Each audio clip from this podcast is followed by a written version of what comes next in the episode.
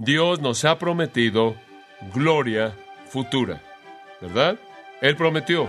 ¿Guarda Dios sus promesas? Él es el Dios que no puede mentir.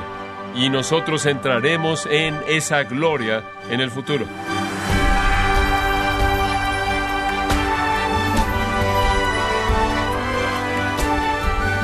Le saluda su anfitrión Miguel Contreras dándole la bienvenida a esta edición de Gracia a vosotros con el pastor John MacArthur. Para ser salvos de la ira de sus dioses falsos, en muchas culturas mileniales practicaban el rito de sacrificar a un ser humano para complacerlos y apaciguarlos. Pero, ¿qué es lo único que apacigua la ira de Dios y otorga salvación eterna? En el programa de hoy, John MacArthur nos habla de la única salvación eterna y gratuita hallada en Jesucristo, el Hijo de Dios. Parte de la serie Seguridad Eterna en gracia a vosotros. Abra su Biblia, si es tan amable, en Romanos capítulo 5. Y estamos viendo un gran, gran capítulo. Es un capítulo que va más allá de mí en muchas maneras. Sus riquezas son tan profundas, Básicamente, el mensaje de los primeros once versículos de Romanos 5 es muy simple. Y no voy a encubrirle nada. El mensaje es que usted no puede perder su salvación. Su salvación es eterna, es para siempre, es por los siglos de los siglos, es incambiable. Pedro dice en primera de Pedro 1.5, somos guardados por el poder de Dios. Qué gran afirmación. Somos guardados por el poder de Dios de toda la verdad cristiana, sin duda alguna, la verdad más confortante, que mayor certeza trae a nuestra vida, más confianza y más gozo trae, es la verdad de que nuestra salvación es para siempre. Esa es una realidad tremendamente emocionante. El gozo del creyente y el consuelo del creyente realmente depende del sentido de certeza de la salvación. Y entonces Pablo está afirmando eso en este gran texto de Romanos 5. Es el corazón del pasaje, que nuestra salvación, nuestra justificación por la fe es segura en el poder de Dios. Ahora, como señalamos la última vez, y no quiero tomar mucho tiempo en la introducción, porque hay tanto aquí, pero la última vez señalamos que este tema encaja en el flujo del pensamiento de Pablo en Romanos. Recordará usted que él comienza en la epístola de Romanos al hablar de la ira de Dios en contra de los hombres pecaminosos. Y después él ofrece un escape de la ira de Dios. La ira de Dios es desarrollada en el capítulo 1, capítulo 2 y la primera mitad del capítulo 3. Y después el escape es presentado en el capítulo 3, la segunda mitad, y el capítulo 4. Y él dice, si usted cree en la persona y obra del Señor Jesucristo, simplemente creer que es mediante la fe salvadora genuina, verdadera, usted es justificado o llevado a una posición correcta delante de Dios. No hay obras involucradas, no hay un esfuerzo personal involucrado, no hay un esfuerzo humano involucrado, es cuestión de creer lo que Dios ha hecho en Cristo. La justificación por la fe, estar en una posición recta delante de Dios al creer en Jesucristo. Ahora eso parece ser tan increíblemente simple para el judío que habría sido muy difícil para él el poder oír esto, porque como puede ver, él básicamente había sido creado en un sistema de obras. Inclusive habría sido increíble para un gentil que ha sido creado con una religión de mérito humano, lo cual lo es toda la religión falsa y oír que lo único que necesita hacer es creer en el Señor Jesucristo y puede estar bien con Dios para siempre es más de lo que ellos habrían podido esperar. Y entonces la pregunta natural que sigue a eso es que usted se va a decir a sí mismo, bueno, hombre, esto parece tan simple, demasiado, demasiado, demasiado claro, demasiado fácil. Tiene que haber más que tan solo creer y entonces usted se hace la pregunta, ¿es esto suficiente? Si lo único que tengo que hacer es creer, ¿realmente eso me puede salvar? ¿Eso me puede guardar? ¿Eso va a ser suficiente en el día del juicio? Cuando esté delante de un Dios santo y es momento de descubrir cuál es el verdadero asunto de la eternidad? ¿Acaso mi fe en Jesucristo únicamente me va a mantener en pie ahí y voy a sobrevivir en el juicio? Y esta es la razón por la que en el capítulo 5 Pablo habla de este asunto, porque cualquier persona que es un nuevo convertido y viene a Cristo a través de la fe, de manera natural va a hacer la pregunta, ¿por cuánto tiempo es esto bueno? ¿Cómo lo guardo? ¿Hay algo que puedo hacer yo para perderlo? Ahora que tengo esto es para siempre mío. Y esa es la razón por la que él se enfoca en el tema de la manera en la que él lo hace. Y no nos sorprende eso. Observe conmigo por un momento Efesios capítulo 1 y le voy a mostrar un paralelo. En Efesios el apóstol Pablo comienza a desarrollar las grandes realidades del Evangelio Y en el versículo 13, Él habla del Evangelio de vuestra salvación, en quien también vosotros, después de que creísteis, fuisteis sellados con el Espíritu Santo de la promesa.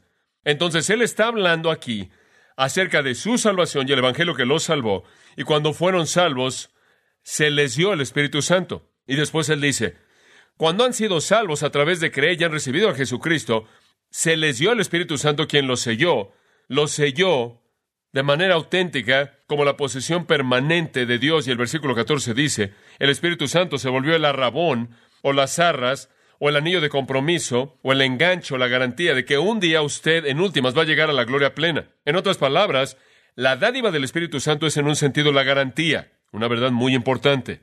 Ahora observe esto. Él expresa el Evangelio de Salvación en el versículo 13 y 14 en su totalidad. Si usted cree, usted recibe a Jesucristo, a usted se le da el Espíritu Santo y demás. Inmediatamente él dice, después de que oí de vuestra fe en el Señor Jesús, oí que se convirtieron, y la demostración de su amor a los santos, comencé a orar continuamente por ustedes. ¿Y por qué oró? Oré porque el Dios de nuestro Señor Jesucristo, el Padre de Gloria, les diera algo. ¿Qué es? ¿Qué es lo que más necesita un cristiano? ¿Qué es lo que usted querría en primer lugar que se le diera a un nuevo creyente en Cristo? ¿Cuál será su primera petición de oración? Aquí está. Oro porque el Padre de Gloria os dé el espíritu de sabiduría y revelación en el conocimiento de Él, para que los ojos de vuestro entendimiento sean alumbrados y sepan cuál es la esperanza de su llamado y las riquezas de la gloria de su herencia en los santos. En otras palabras, quiero que puedan comprender lo que es suyo al estar en Cristo. Quiero que tengan la esperanza de su llamado. En otras palabras, que lo que Él ha comenzado en su vida, en últimas, Él va a cumplir. Eso es la esperanza y las riquezas de la gloria venidera de la herencia prometida a los santos. Entonces Pablo dice, ahora que sé que son salvos, estoy orando por ustedes y mi primera petición es que ustedes entiendan que su salvación es para siempre y que ustedes tienen una esperanza y tienen una herencia y una gloria venidera. Entonces, no nos sorprende, regresando a Romanos 5, que cuando Pablo en Romanos esencialmente hace lo mismo. Él habla del asunto del Evangelio de Salvación en los capítulos 3 y 4 y después en el capítulo 5. Él realmente afirma el hecho de que esta salvación es para siempre. Ahora el apóstol nos da seis grandes eslabones en la seguridad del creyente. Seis eslabones en la cadena que nos atan al Señor para siempre. Seis grandes realidades. Él dice aquí que tenemos paz con Dios, estamos firmes en la gracia, tenemos esperanza de gloria, tenemos posesión de amor, tenemos certeza de liberación y tenemos gozo en Dios.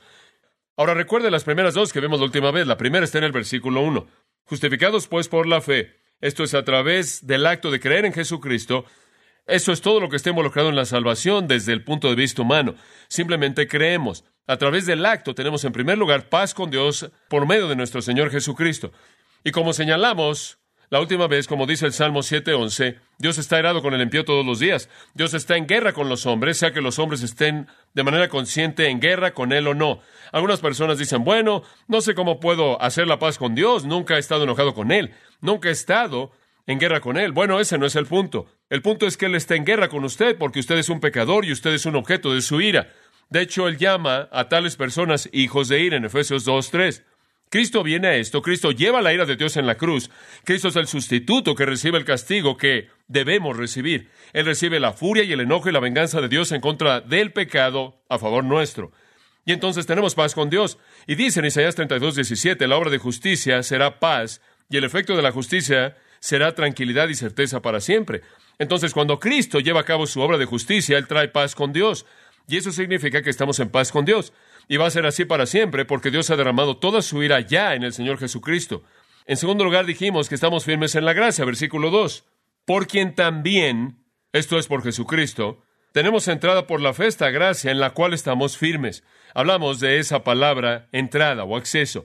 Cristo nos ha dado entrada a Dios, acceso, y conforme abrimos la puerta, que es el acceso, y entramos al reino, nos encontramos estando firmes en qué? En gracia. La gracia es un lugar en donde todo pecado es olvidado. Debido a lo que Cristo ha hecho en la cruz y debido a que Él vive para siempre para hacer intercesión por nosotros. Entonces Jesús abre la puerta a Dios y ahí entramos, no encontramos ninguna condenación, ningún juicio, ninguna venganza, sino que únicamente y de manera incesante encontramos gracia. Ahora, en este punto, alguien, y necesito hablar de esto, alguien podría mencionar un pasaje de las Escrituras y decir, bueno, puedes estar en la gracia, pero puedes caer de la gracia. Y esto con frecuencia es el argumento de las personas que quieren negar que nuestra salvación está segura. Dicen, bueno, pueden caer de la gracia y apuntan a una escritura, y quiero que pase ahí, Gálatas 5.4, Gálatas 5.4, y dice ahí, de Cristo os desligasteis, los que por la ley os justificáis, de la gracia habéis caído. Y la gente dice, como puedes ver ahí, muestra que puedes caer de la gracia. Es correcto, lo dice, pero note a quién se lo dice. Se lo dice a la gente que trata de ser salva. ¿Por qué? Por la ley. Usted regresa al versículo 2. He aquí yo, Pablo, os digo que si os circuncidáis, en otras palabras, si creen que puedes ser salvo por la cirugía, si crees que puedes estar bien con Dios mediante algún tipo de operación física, entonces de nada os aprovechará Cristo. No lo necesitan, no les sirve de nada, Él es inútil para ustedes porque ustedes pueden ser salvos por su cirugía. Y después en el versículo 4 dice, Cristo no sirve para ustedes si son justificados por la ley. En otras palabras, si creen que pueden estar bien con Dios mediante el hecho de que ustedes guarden la ley y su justicia personal y sus propias obras religiosas, entonces de la misma manera Cristo es inútil para ustedes y este es el tipo de personas que han caído de la gracia. ¿Qué significa? Significa que usted ha caído del principio de gracia de la salvación. Realmente no está definiendo a cristianos en términos de salvación, está definiendo a no cristianos, a personas que vienen a Dios, por así decirlo, o intentan venir a Dios de alguna otra manera que no sea a través de la gracia. Ustedes han caído, por así decirlo, han caído del verdadero principio, del verdadero principio que salva es gracia, y no nos está enseñando que un cristiano que está firme en la gracia puede caer de la gracia. El contexto sería totalmente diferente a ese contexto. Nosotros, los que somos salvos a través del Espíritu, versículo 5, esperamos la esperanza de la justicia por la fe, no por la ley. Entonces, simplemente caer del principio de la gracia como un camino de salvación. Ahora, la muerte de Cristo entonces nos provee estas dos cosas, paz con Dios y estar firmes en la gracia. Ahora quiere mostrarle el tercer eslabón. El tercer eslabón. Versículo 2 de nuevo. Tenemos entrada por la fe esta gracia en la cual estamos firmes y nos gloriamos o nos exaltamos o nos jactamos, de hecho, en la esperanza de la gloria de Dios. El tercer eslabón en nuestra seguridad es esperanza de gloria. Estamos seguros porque tenemos paz con Dios, estamos seguros porque estamos firmes en la gracia y estamos seguros porque se nos ha dado la esperanza de gloria. En otras palabras, para expresarlo de otra manera, Dios nos ha prometido gloria futura, ¿verdad? Él prometió. ¿Guarda Dios sus promesas? Él es el Dios que no puede mentir. Y nosotros entraremos en esa gloria en el futuro. Observe Romanos capítulo 8, versículo 28. Y sabemos que a los que aman a Dios todas las cosas les ayudan a bien, esto es a los que conforme a su propósito son llamados. Ahora observe esto, porque a los que antes conoció, también los predestinó para que fuesen hechos conformes a la imagen de su Hijo. En otras palabras, si Él preestableció una relación de amor con un individuo y Él los predestinó, Él no solo los predestinó para entrar, Él los predestinó en últimas para hacer la imagen de quién, de Cristo. Ahora observe esto. Entonces Él no está predestinando el inicio, Él está predestinando el fin. ¿Entiende usted eso? Somos predestinados no a comenzar, sino que somos predestinados a qué? A terminar. No somos predestinados a ser incompletos, sino predestinados a ser completos. Y entonces en el versículo 30, y a los que predestinó, a estos también llamó, y a los que llamó, a estos también justificó, y a los que justificó, a estos también ¿qué? Glorificó. No hay pérdida. Porque si usted para comenzar es predestinado, usted es predestinado para terminar. Si usted ha sido predestinado para comenzar, usted ha sido predestinado para terminar. Si usted está predestinado para estar en Cristo, usted es predestinado para ser como Cristo. ¿No es eso una maravillosa verdad? Como puede ver, es la realidad segura de la esperanza del creyente y la doctrina de la seguridad está basada en la esperanza de gloria. Ahora, en este punto, quisiera detenerme e unir estos tres porque necesitan ser unidos. La seguridad del creyente, en primer lugar, está anclada en el pasado. Cristo hizo la paz con Dios. Y después la seguridad del creyente está anclada y mantenida en el presente. Estamos firmes en la gracia. Y Cristo vive perpetuamente para interceder a favor nuestro. Y después la seguridad del creyente está anclada en el futuro, ya que nuestra gloria futura está garantizada, ya que hemos sido redimidos para exaltarnos en la esperanza de la gloria definitiva. Y entonces pasado, presente, futuro, todo se une para asegurar al creyente. Ahora, observe conmigo la frase misma. Nos gloriamos en la esperanza de la gloria de Dios. La palabra gloriamos, como dije, Cauquesta, y es una palabra que básicamente es una jactancia de confianza, una jubilación exaltante. Es una palabra muy fuerte, se refiere a regocijarse, creo, en el nivel más alto. Realmente nos regocijamos en un futuro seguro, ¿no es cierto? Digo, ese es nuestro gran gozo, nuestro gran regocijo. Estamos en paz con Dios debido a la obra terminada de Cristo en el pasado. Estamos firmes en la gracia debido a su obra intercesora en el presente y no tenemos temor del futuro debido a su declaración definitiva que Él dijo, todo lo que el Padre me da vendrá a mí y no he perdido a ninguno, sino que lo resucitaré en el día postrero. ¿No es eso maravilloso? Juan 6. Entonces, el cristiano tiene un futuro seguro. Nos gloriamos en un futuro seguro. Y eso es de lo que nuestra esperanza habla en este pasaje. De hecho, dice en, creo que es 1 Timoteo 1.1, en donde dice, nuestro Salvador, quien es, oh nuestro Salvador, el Señor Jesucristo, quien es nuestra esperanza. Él es nuestra esperanza, porque somos uno con Él, tenemos esperanza. Creo que Pedro se está refiriendo a ello en 1 de Pedro 1, versículo 18, dice, fuiste redimidos no con cosas corruptibles como oro y plata, de vuestra vana manera de vivir anterior, recibida por tradición de vuestros padres, sino que fueron redimidos con la sangre preciosa de Cristo, como de un cordero sin mancha y sin contaminación, quien fue predestinado desde antes de la fundación del mundo, pero fue manifestado en estos días postreros por vosotros, quien por él creéis en Dios, quien lo resucitó de los muertos y le dio gloria, para que vuestra fe y esperanza esté en Dios. La idea es que si Dios resucitó a Jesús de la tumba, entonces podemos confiar en que Él nos resucitará por la misma promesa. Jesús oró en Juan 17, versículo 22, esa oración maravillosa, Él simplemente dijo esto, la gloria que tú me diste, yo les he dado a ellos. Y en ese punto, todavía era un cumplimiento futuro en su totalidad. Pero tenemos la esperanza de gloria, la esperanza de glorificación definitiva. Entonces nuestro regocijo en la gloria futura no está basada en nuestra propia dignidad, no está basada en nuestra propia capacidad de mantenernos salvos, está basada en la promesa y el poder de Dios. Ahora, observe el final del versículo 2. Nos gloriamos en la esperanza de la gloria de Dios. Ese fue el descubrimiento que más cambió mi vida en todo mi peregrinaje cristiano cuando descubrí la realidad del significado de la gloria de Dios. Y si usted realmente no lo ha estudiado, escuche la serie de cintas que hicimos acerca de glorificar a Dios y la cinta en particular del tema más grande, la gloria de Dios, y usted va a entender la importancia de eso. Pero permítame ver si puedo darle un sentido de lo que significa en este texto, y no puedo cubrirlo todo. Tiene facetas maravillosas, únicas de significado, pero por aquí y ahora, de lo que realmente está hablando es de la gloria de Dios, básicamente, ahora escucha esto, es la expresión de la persona de Dios. La gloria de Dios es la revelación intrínseca de sí mismo. Dios ha revelado su gloria, esa es la expresión de su persona. Y lo que está diciendo en este versículo es que algún día Dios, de la manera más plena, más verdadera, más pura, va a reflejar su naturaleza eterna a través de nosotros. Eso es realmente lo que está diciendo. En Romanos 8 creo que Pablo está tratando de esto, en el versículo 18.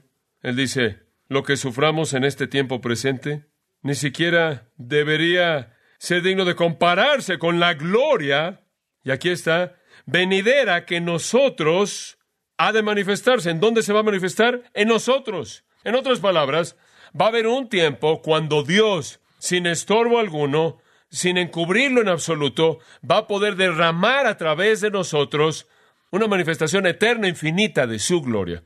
Esperamos eso, versículo 19, Romanos 8, porque el anhelo ardiente de la creación es el aguardar la manifestación de los hijos de Dios, no, no podemos hacer eso ahora. Tenemos este tesoro, le dice Pablo a los Corintios, en vasos de barro en este momento. Hay limitación ahí. Y entonces estamos esperando y estamos esperando y esperando y estamos gimiendo y gimiendo y la creación entera está esperando. Versículo 23 dice, para la adopción, la redención de nuestro cuerpo, porque en esperanza fuimos salvos. ¿Y cuál es nuestra esperanza? Que vamos a perder nuestra naturaleza humana, que vamos a perder los límites de la carne, vamos a perder el cuerpo, lo terrenal, y nos vamos a volver claros como cristal, personas eternas, a través de quien Dios puede revelar su gloria. Y el punto es que si Él lo llamó a usted y si Él lo justificó, Él lo va a glorificar a usted. Esa es nuestra esperanza. La consumación de nuestra redención, el cumplimiento definitivo de nuestra salvación está conectado con la manifestación de la gloria de Dios en y a través de nosotros. ¿Sabe una cosa? Cuando usted lee acerca del cielo, usted lee acerca del hecho de que no hay lámpara en el cielo, ¿sabe una cosa? Que no hay luz ahí porque el Señor es la lámpara del cielo, el Señor es la luz. Y conforme usted lee acerca del cielo, descubra que todo es transparente en el cielo. Las calles de oro son transparentes, los cimientos, las capas y demás están hechos de joyas a través de las cuales la gloria misma de Dios va a radiar. Digo, el cielo debe ser como una corona incomprensible, refulgente, brillante de joyas, con la gloria de Dios radiando desde adentro a través de todo elemento que refleja. Y usted y yo vamos a ser un poco diferentes de eso. Vamos a estar inmersos en todo ese despliegue increíble de gloria nos vamos a convertir en reflectores eternos de la majestad y gloria plenas del Dios infinito mismo. Y sabe una cosa, es difícil hacer esto en esto, ¿no es cierto? Es imposible, y esa es la razón por la que gemimos esperando la redención de nuestro cuerpo, porque nuestros cuerpos estorban ese reflejo, ¿no es cierto?, de la gloria de Dios. Y sea que usted lee en las escrituras acerca de la venida de Jesús, siempre viene en poder y gran que gloria, esa gloria refulgente que será radiada a través de nosotros.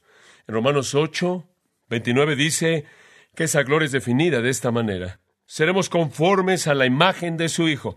Ahora no estoy seguro de lo que todo eso significa, pero lo que sea, vamos a ser exactamente como Jesús. Y mi propio sentimiento personal, como usted recuerda, es que cuando Él subió al monte de la transfiguración, e hizo a un lado su carne y reveló la plenitud de la gloria de Dios, y literalmente fueron sacudidos hasta la médula con el asombro profundo de lo que ellos vieron, y Él les mostró su gloria.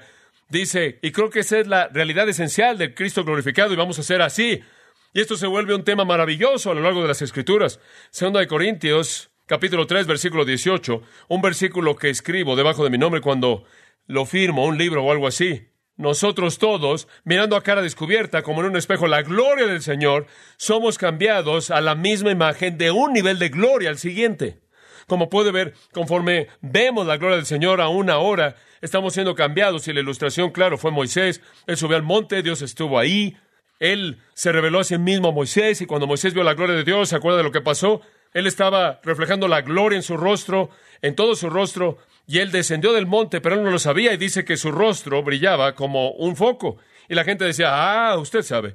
Y él dice que cubrió su rostro porque la gloria se desvanecía. Y él no quería que la gente viera que la gloria se desvanecía. Como puede ver en estos cuerpos, en estos instrumentos humanos, la gloria se desvanece rápidamente cuando viendo la revelación del el resplandor de Dios en el monte no duró en el caso de Moisés, pero vendrá un tiempo cuando vamos a ser levantados de un nivel de gloria a otro nivel de gloria, a otro nivel, y finalmente ese nivel definitivo de gloria, cuando nos convirtamos a imagen del Señor Jesucristo y podamos manifestar la gloria total, refulgente de Dios mismo. En Filipenses capítulo 3, versículo 20, nuestra ciudadanía está en los cielos, desde donde esperamos al Salvador. Estamos esperando al Salvador del cielo, el Señor Jesucristo. Ahora escuche, quien cambiará el cuerpo de la humillación nuestra. Ahora, ¿qué va a hacer con esto? Él lo va a hacer a semejanza del cuerpo de la gloria suya. Vamos a ser como Cristo, vamos a radiar la gloria divina de Dios. Simplemente es maravilloso pensar en esto. ¿Qué acerca de Colosenses 3:4?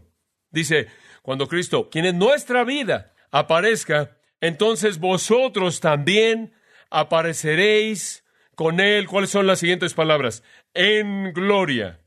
Hebreos 2.10 va a resumir nuestro pequeño viaje rápido a lo largo del camino de gloria para el creyente.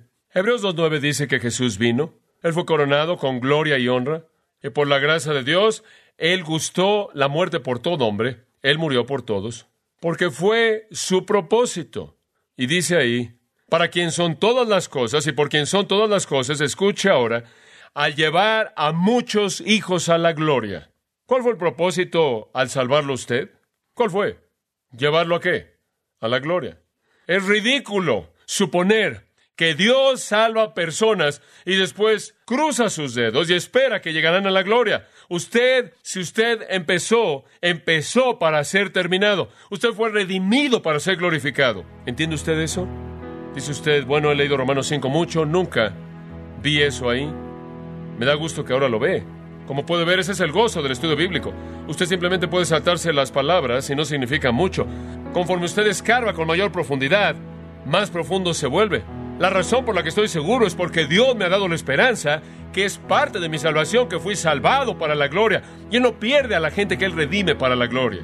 Entonces la esperanza de la gloria de Dios es una certeza que nos llena de confianza de que en el futuro participaremos de la gloria divina y Él está ocupado en ser un capitán de salvación quien a través de su sufrimiento va a llevar a muchos hijos a la gloria. Oh, qué gran, gran realidad. Cuán seguros estamos en esa expectativa.